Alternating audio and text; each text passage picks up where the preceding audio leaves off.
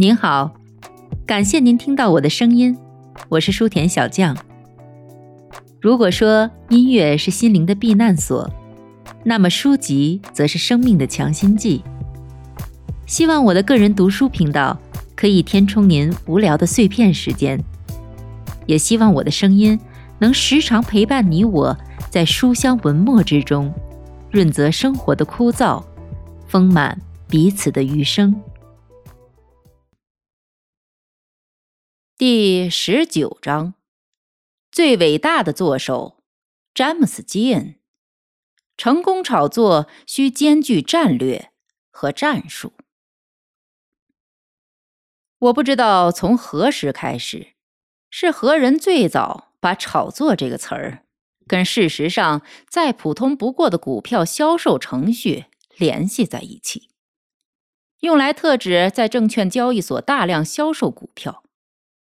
操纵市场，便于以低价买入股票进行建仓，也是炒作行为。但两种方式存在不同之处。后者并不需要采用非法手段，却很难避免去做一些不合理的事情。在牛市中，你如何才能在不用自己拉抬股价的情况下，大量买入一只股票呢？这。是一个难题，怎样解决呢？影响因素太多了，你无法给出一个通用的解决办法。只有通过精明的操作才能实现。有案例可循吗？这要具体情况具体分析。你再也给不出比这个更贴切的答案了。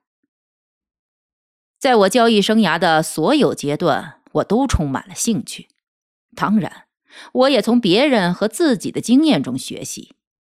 不过，要想从下午收盘就在经纪公司流传的故事中学习如何炒作股票，是很困难的。过往的大部分把戏、招数或者伎俩，已经过时和没有用了，或者是不合法和不切实际的。证券交易所的规章制度和形式已经发生了变化。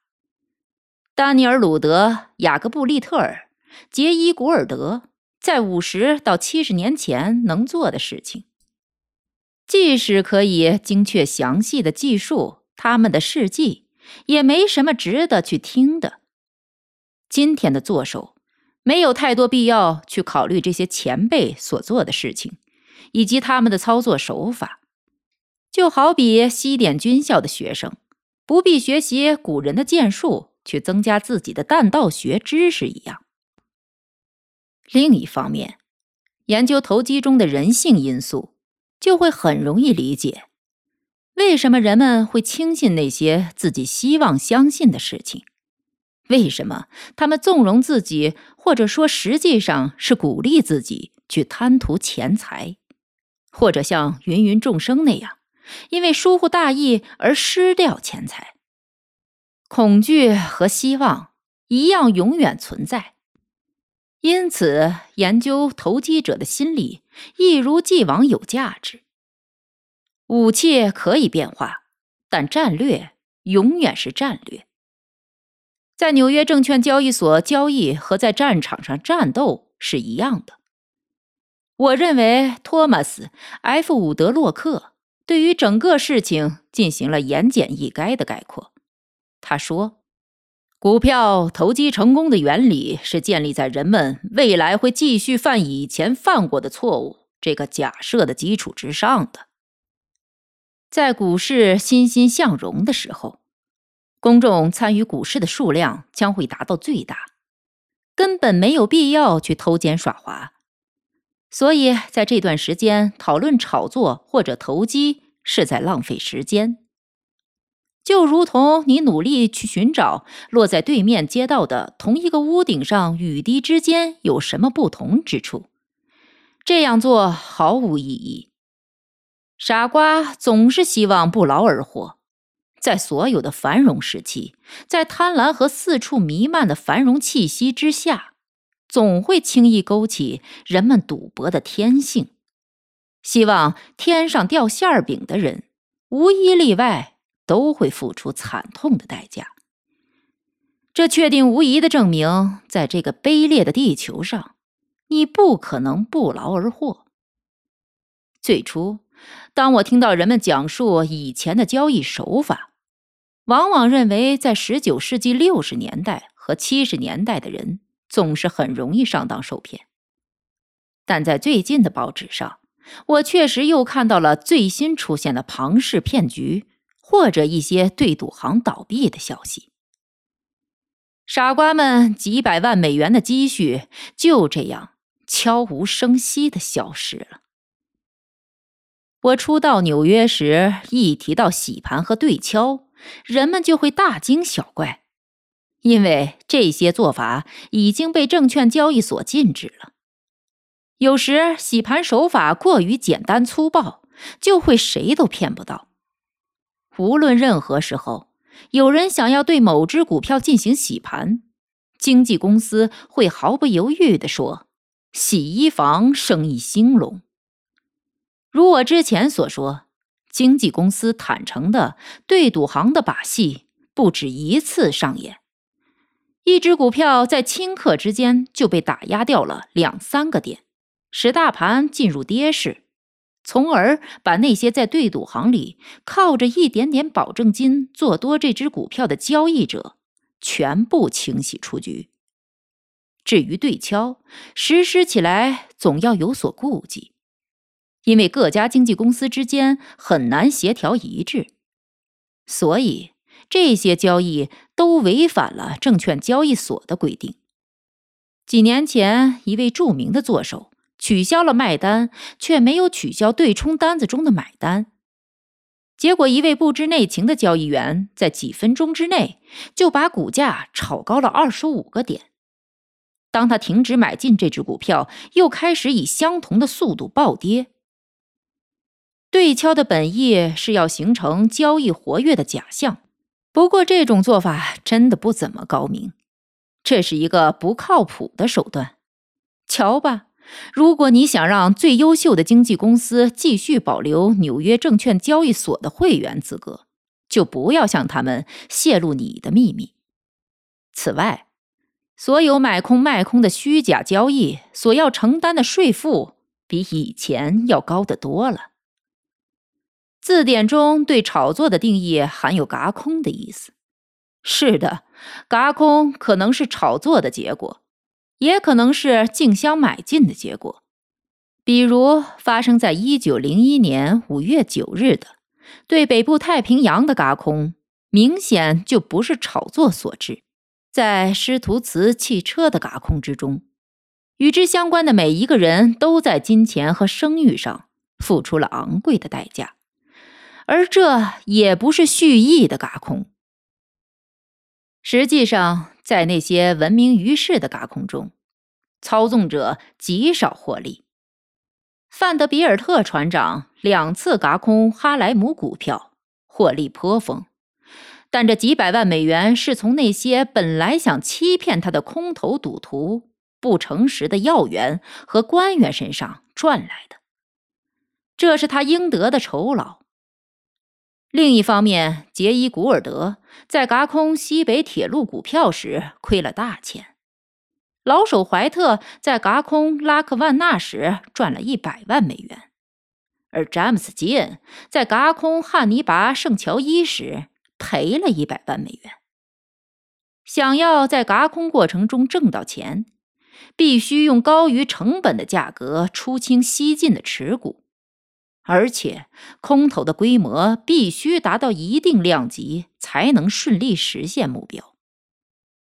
我常常在思考，为什么半世纪前，嘎空风靡于大作手们之中？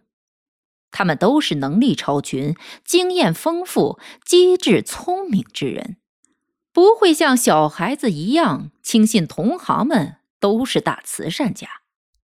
然而，他们经常遭遇嘎空陷阱，频率高得惊人。一位充满智慧的老经纪人告诉我，十九世纪六七十年代的所有大作手都有一个野心，那就是实施一次嘎空。在很多情况下，这种念头都是虚荣心使然，也有一部分是出于报复心。总而言之，一个作手被指名道姓的说他们成功嘎空了某一个股票，实际上是在肯定他的聪明、勇敢和成就。嘎空者享受着高人一等的感觉，接受同行的崇拜。自己也认为这一切当之无愧，促使这些嘎空的发动者不遗余力地实施嘎空的原因，不仅仅是挣钱获利，而是虚荣心在冷血的作手们身上作祟。当年狗咬狗是那么满心欢喜，我想以前我告诉过你，我不止一次成功逃脱嘎空。不是因为我拥有神秘的看盘灵感，而是因为一般都能分辨出买盘的性质，可以让我不会草率的去做空。我依靠再普通不过的试盘方法做到了这一点。在以前，肯定也有人做过与我相同的事情。老丹尼尔·德鲁频频嘎空同行，使那些卖空伊利股票的家伙付出了沉重的代价。而他自己又在同一只股票上被范德比尔特船厂嘎空。当老德鲁求情告饶时，船长却引用了这位大空头自己曾经说过的两句对仗工整且亘古不变的话：“谁卖出自己手中没有的东西，要么买回来，要么进监狱。”华尔街上很少有人记得。这样一位作手，他是古坛巨琴之一，引领了一代人。他的不朽功绩似乎主要是创造了“水分股”这个名词。一八六三年春季，安迪生 ·G· 罗姆是公认的公开交易之王。有人告诉我，他提供的市场消息被认为和银行的现金一样可靠。总而言之，他是一位伟大的作手。赚过几百万美元，他崇尚自由，行为不羁，在华尔街上拥有众多的追随者。直到有着“沉默的威廉”称号的亨利·吉普，在老南部股票中将他那几百万美元全部嘎空。顺便一提，吉普是州长弗劳尔的姐夫。在过去的大部分嘎空中，操作的主要手段是秘密囤积某只股票，而别人在毫不知情的情况下不断的放空。因此，嘎空的主要目标是同行专业人士，因为一般公众对做空的人可没什么好感可言。促使这些聪明的专业人士做空的原因，与今天让他们做这样的原因并无二致。我从自己收集的素材中可以看出，除了范德比尔特船长嘎空哈莱姆股票时那些不守信用的政客们卖出股票之外，其他专业交易人士放空股票的原因都是因为股价太高了。他们之所以认为股价太高，是因为这只股票从来没有达到过如此高价，所以这只股票的价格高不可攀，太高就没有人买进。在这种情况下，只有卖出一条路。这种说法听起来很时髦，是吧？他们考虑的是价格，而范德比尔特船长考虑的是价值。因此，多年之后，老前辈告诉我说，他们想要描述一贫如洗时，总会说他做空了哈莱姆股票。很多年前，我碰巧与杰伊·古尔德的一个经纪人交谈，他认真的跟我保证说，古尔德先生不仅是一位最不同寻常的人。老丹尼尔·德鲁心有余悸地说。碰到他就是死路一条，而且无论是过去还是现在，他都是所有作手中的翘楚。他所取得的成就，就可以证明他的确是一位金融奇才。对此，应该毫无疑问。即便与他所处的时代相差甚远，我依然可以看出他在适应新形势方面的惊人能力。这一点对交易者而言是弥足珍贵的。他变换不同的方法，在攻防之间转换，没有一次失手。他能够做到这一点，是因为他在乎的是操作的性质，而不是股票的投机。他操作的目的是为了投资，而不是改变行情走向。他很早就看出，想赚大钱就要拥有铁路，而不是在证券交易所炒作铁路股票。当然，他也利用股票市场，但我猜测，因为这是赚取快钱最快速、最容易的途径。他需要数百万美元，就像老克里斯 ·P· 亨廷顿一样，总是手中拮据，因为他需要的资金量总是比银行愿意贷款给他的钱多出两三千万美元。有远见，但没有钱。只能心急如焚。有钱就意味着成功，成功意味着权力，权力就意味着金钱，如此循环，周而复始。当然，炒作并不局限于当年这些大人物，还有很多小作手。我记得一位经纪人给我讲过的一个故事，内容是关于六十年代初期的炒作手法。以及公众们的态度，他说：“我对华尔街最初的印象来自于第一次到访金融区，父亲有一些业务到那里去办，莫名其妙的，他这次带上了我。我们沿着百老汇走，我记得在华尔街的拐弯，然后沿着这条街开始走。当我们走到宽街，也可能是纳苏街的时候。”来到了今天信福银行大楼所在的拐角处，我看到两个人后面跟着一群人。第一个人向东走，装成一副若无其事的样子；另一个人跟在他后面。这个人满脸通红，一只手拿着帽子，疯狂的摇晃，另一只手在空中挥舞。他大声的喊着。吸血鬼，吸血鬼，钱还值钱吗？吸血鬼，吸血鬼！我看到人们纷纷从窗户伸出头来。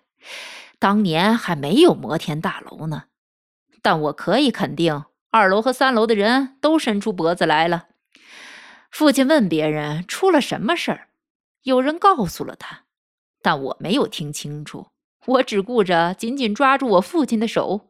以免被人群挤散了，就像大街上人来人往一样，聚集的人越来越多了，让我感到很不安。愤怒的人群从纳苏街和宽街冲了来，还有一些人从华尔街东西两端跑来了。最后，我们挤出了人群。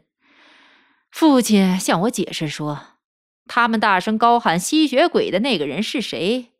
我已经忘记名字了，但依然记得他是纽约市最大炒作股票的作手，而且据了解，除了雅各布·利特尔之外，在华尔街他赚到和赔到的钱比其他任何人都要多。我记得雅各布·利特尔这个名字，因为一个人起这样的名字真是太有趣儿了。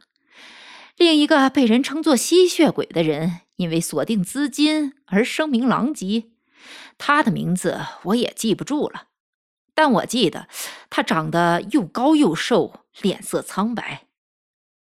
当年内线集团经常通过借贷将资金锁定，或者说让证券交易所里希望贷款的人拿到的钱越来越少。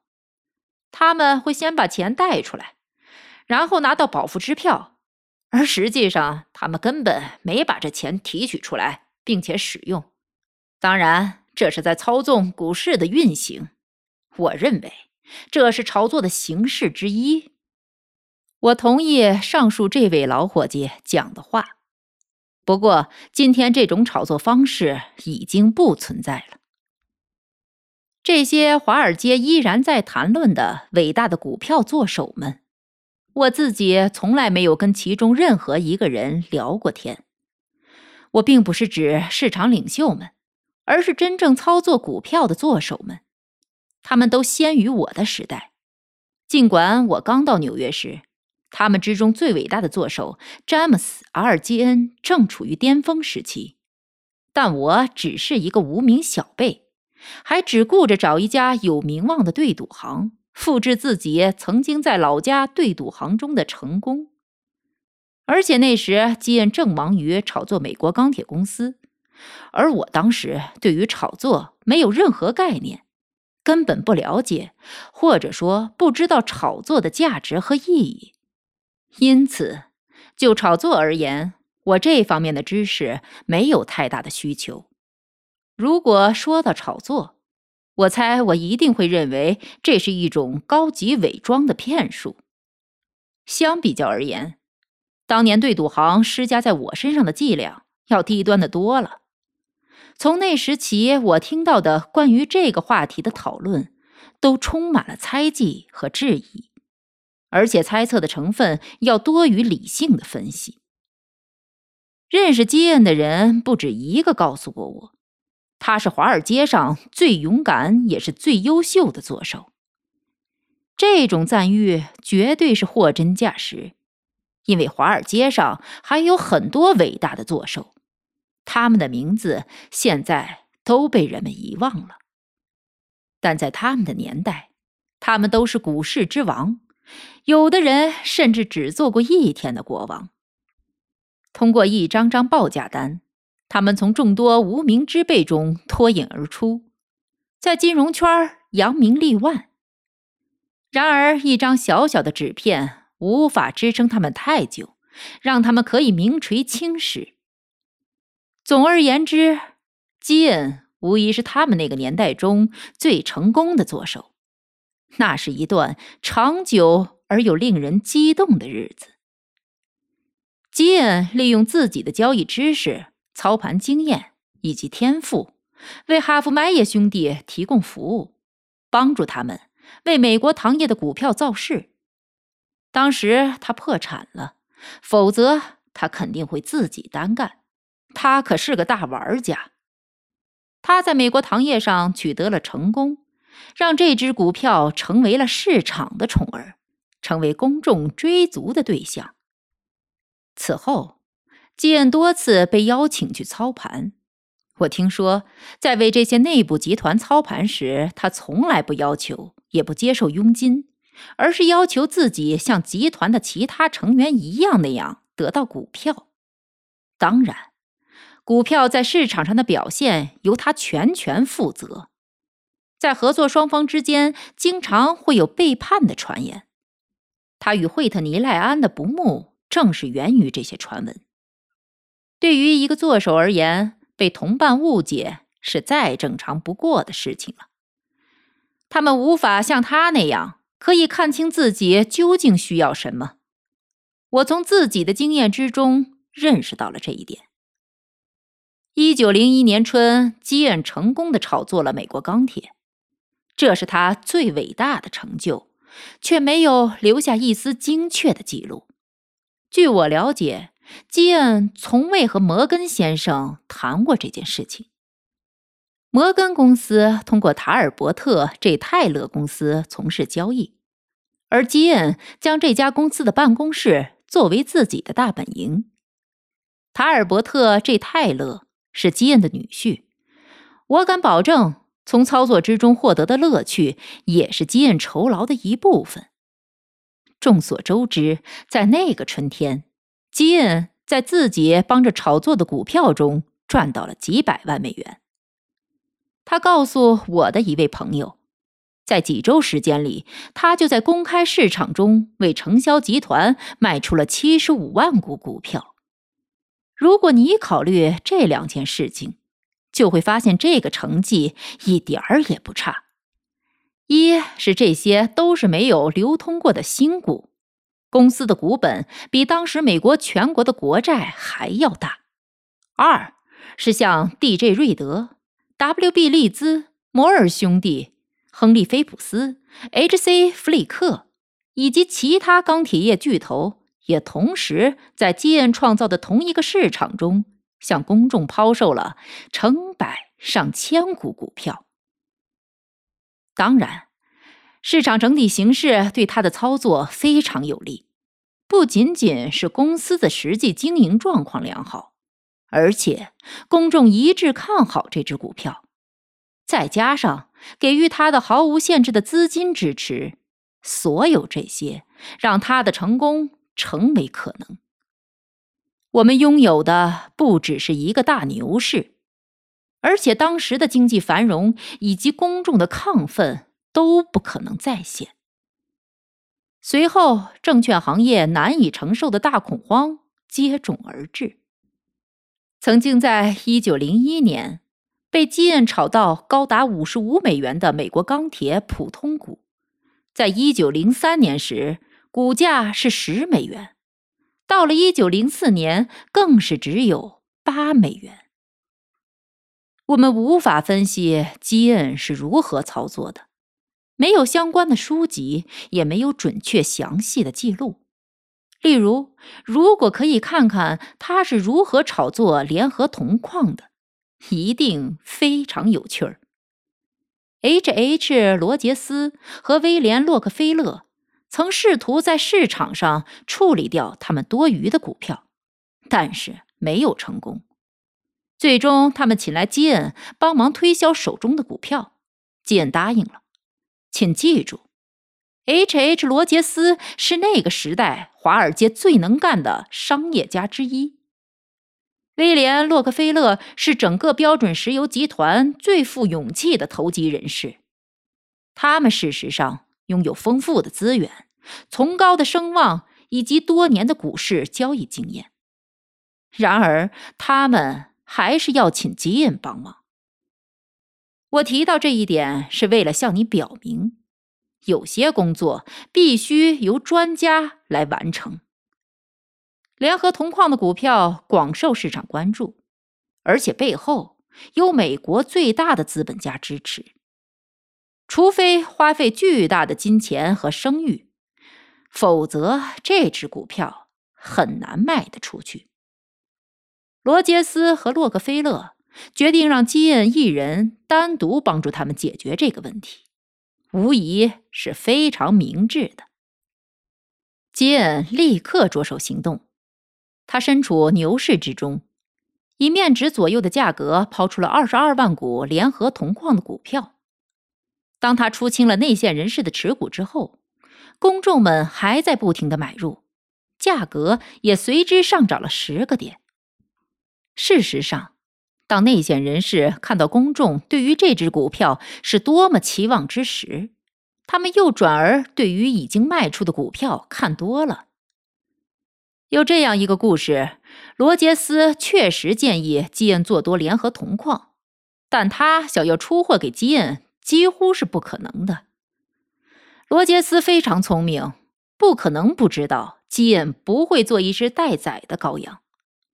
基恩按照自己一贯的作风进行操作，在一波大涨行情之后，开始全力抛售，导致价格一路下跌。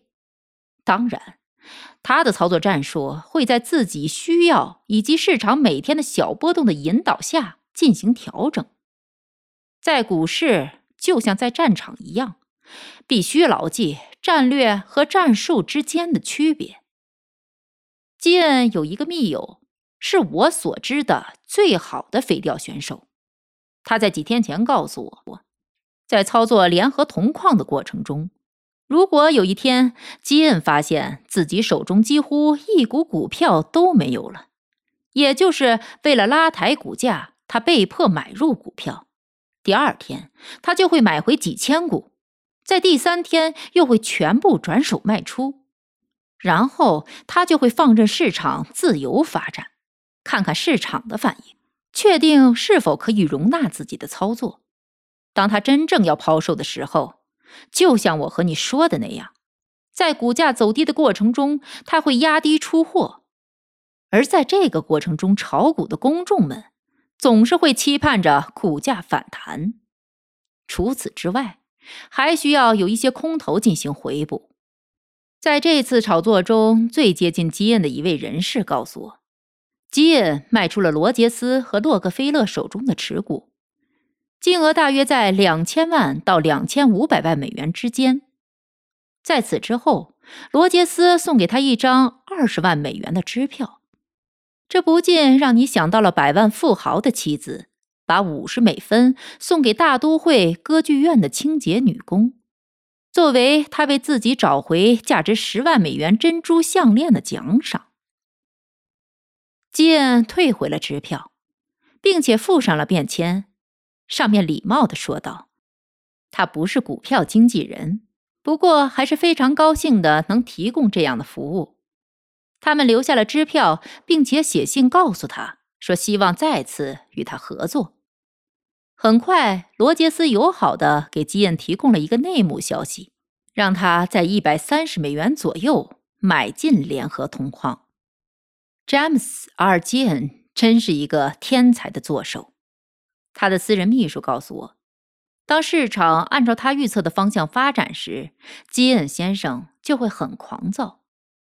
认识他的人说，为了发泄狂躁的情绪，他会对人冷嘲热讽。这些话在听众们的心中留下了长久的记忆。然而，当他亏钱时，他却表现得非常幽默，可以说是世界上最优雅的男士，通情达理，言语犀利，生动有趣。基恩拥有一个成功的投机者无论何时何地都必须具备的最强大的心理素质。他也从来不与大盘为敌，这一点非常明确。他也完全无所畏惧，却从不鲁莽行事。如果他发现自己犯了错误，他会立刻掉头转向正确的方向。